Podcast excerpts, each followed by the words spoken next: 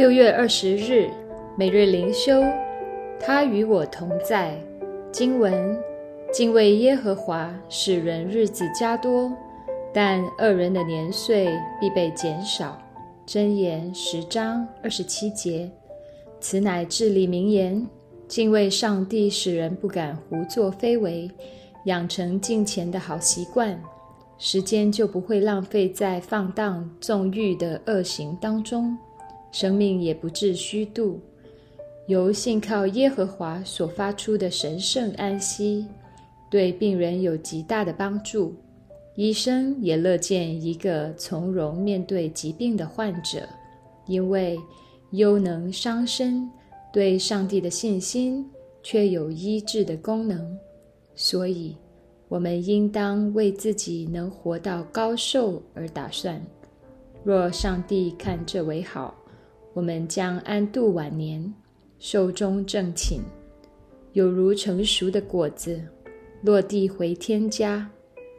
我们千万不要因为一点小病痛就忧心忡忡，以为死期将至。不，我们的日子还长远得很。该做的功还多的是，但若我们万一蒙主恩招，早日息了地上的劳苦，又怎样？这也没什么好怕的。凡事都有上帝的美意，或死或活，我们都是主的人。若我们活着，主与我们同在；若死了，就与主同在。生命真正的意义。不在乎长短，乃在于生命的内容。你是否善用每时每刻，为了最终极的目标？愿我今日没有虚度光阴。思不真，信心的支票簿。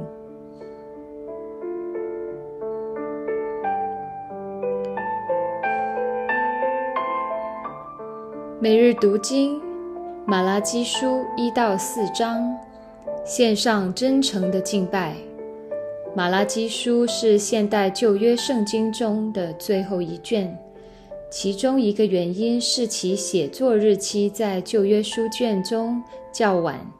当马拉基开始服侍的时候，此时距离居鲁士王颁布允许犹太人被掳归回的诏书已经过去了约有一百年时间。因此，本书所描写的是被掳归回的犹太人的一系列行为，并宣告上帝对这些行为的心意。虽然才回归不到一百年时间，但以色列百姓的生活已经开始重回罪恶。虽然经文并没有指出当时的百姓公开敬拜偶像。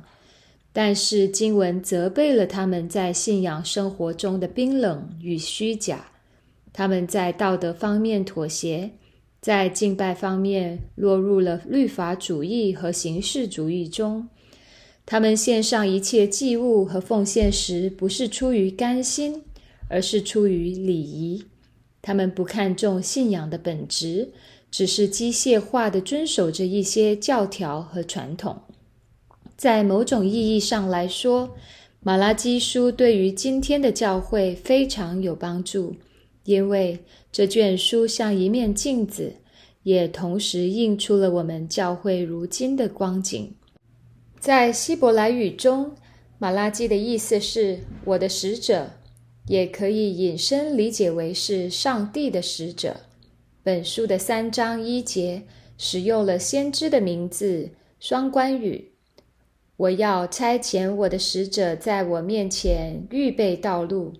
这里使用马拉基的名字，暗示了那一位将要来到的使者，就是施洗约翰。虽然上帝在犹大百姓被掳前后已经晓谕多位先知，预言他将赐下一位受膏者弥赛亚，在他的百姓中施行终极拯救的计划，但是令人遗憾的是。以色列百姓并没有认真对待这些预言，他们的短视导致他们只关注自己个人眼前的利益。这种状态其实一直延续到了基督降临。当他们面对主耶稣基督时，也常常带着一种世俗的眼光去期待耶稣为他们完成一场世俗的拯救和胜利。这种狭隘观念笼罩在整个以色列社会中，其实质是内在属灵生命的荒凉。我们可以从马拉基书中深深感受到这一点，并由此更好地理解福音书的内容。马拉基书一共分为六部分，第一部分是一章二到五节，在这段对话中。上帝显明了他对于以色列百姓的拣选之爱，但是这样的爱却得不到以色列百姓的珍惜。接下来一章六节至二章九节是第二段辩论。这一部分经文中，上帝指责以色列百姓在奉献的事情上吝啬。在出埃及记中，上帝就已经宣告以色列是他的儿子。出埃及记四章二十二节，在这里，上帝重提这一层父子关系，要显明以色列百姓对上帝缺乏应有的尊敬。他们在祭祀的时候，不再关注祭物的质量，将有病的、瘸腿的献上。这说明当时的百姓在对待信仰的事上，已经完全流于表面功夫，走过场式的奉献。形式主义的敬拜信仰对他们而言只是一个例行的公事，而不是从心灵和真理中发出。这和主耶稣提醒撒玛利亚妇人时所说的话相匹配。接着，上帝指责了祭司们的渎职，他们既没有在献祭的时候把关，拒绝百姓虚伪的奉献，也没有保卫圣殿的洁净。他们没有传扬上帝的真理，以至于百姓现在最终还不自知。第三段辩论从二章十节至十六节，在这段经文中，上帝作为婚约的见证人，责备以色列百姓在婚姻上所犯下的大罪。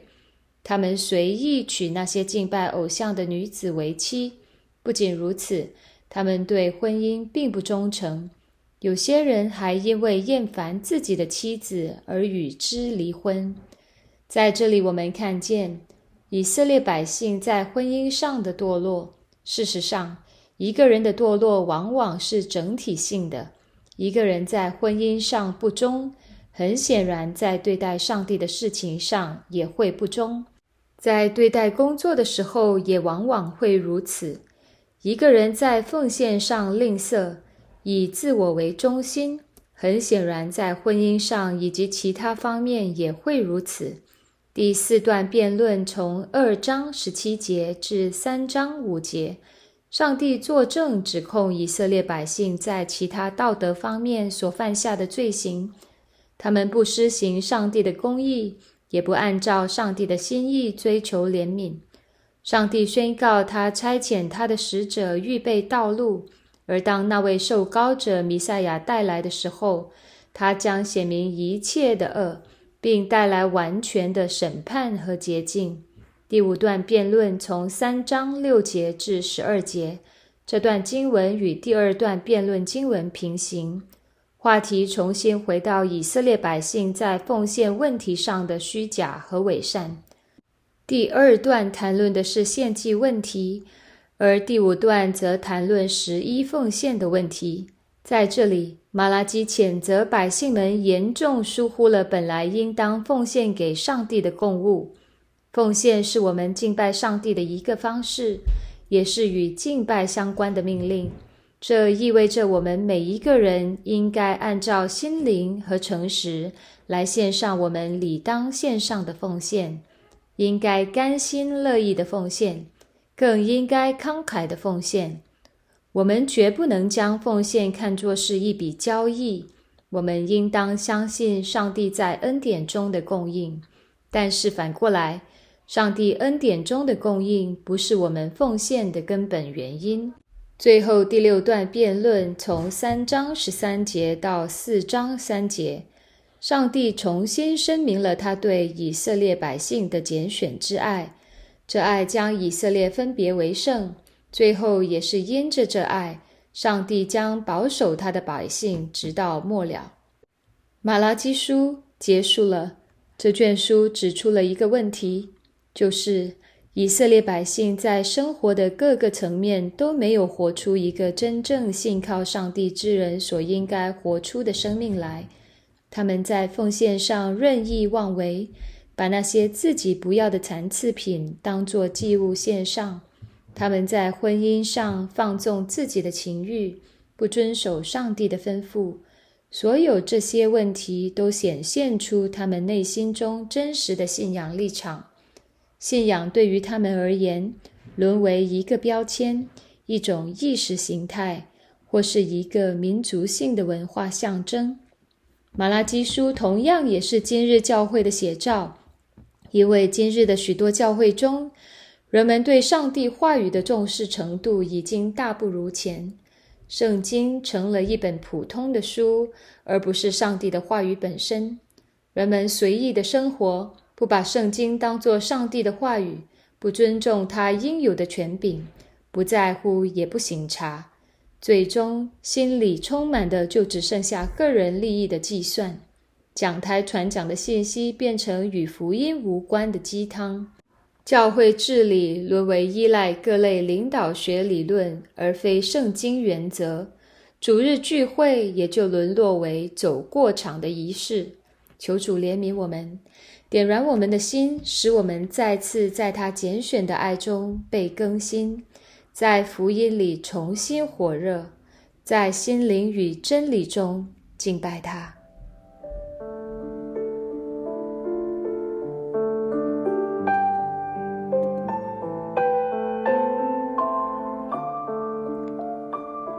反思与祷告：第一，你如何看待奉献仪式？你通常如何献上你的奉献？为什么奉献既不是一场投资，也不是一笔交易？我们应该将什么样的东西奉献给上帝？回想一下过往，你是如此奉献的吗？第二，为什么每当我们谈论起这些事情的时候，就像以色列百姓一样，会倾向于为自己表功，夸耀自己做得很好，却羞于谈论自己内心中不合神心意的地方。这体现出我们对于罪带有什么样不健康的恐惧，又体现出我们在福音中为何没有真正的平安。第三。为什么我们常常和以色列百姓一样，一方面羞于谈论内心中的罪，因为知道那些罪都是羞耻；但另一方面却仍然执迷不悟，继续允许自己浸泡在罪中呢？为什么罪对我们有如此强的吸引力和控制力？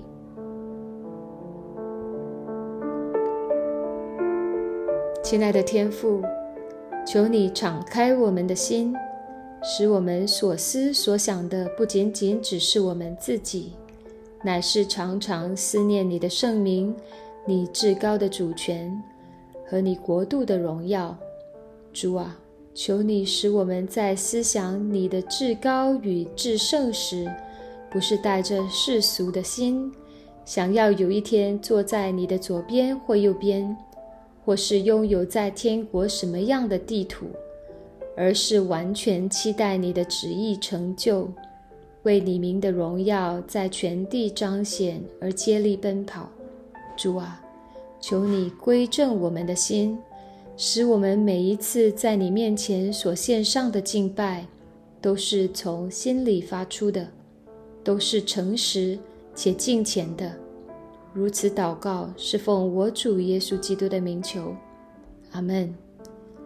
以上读经分享与祷告来自杨文浩传道。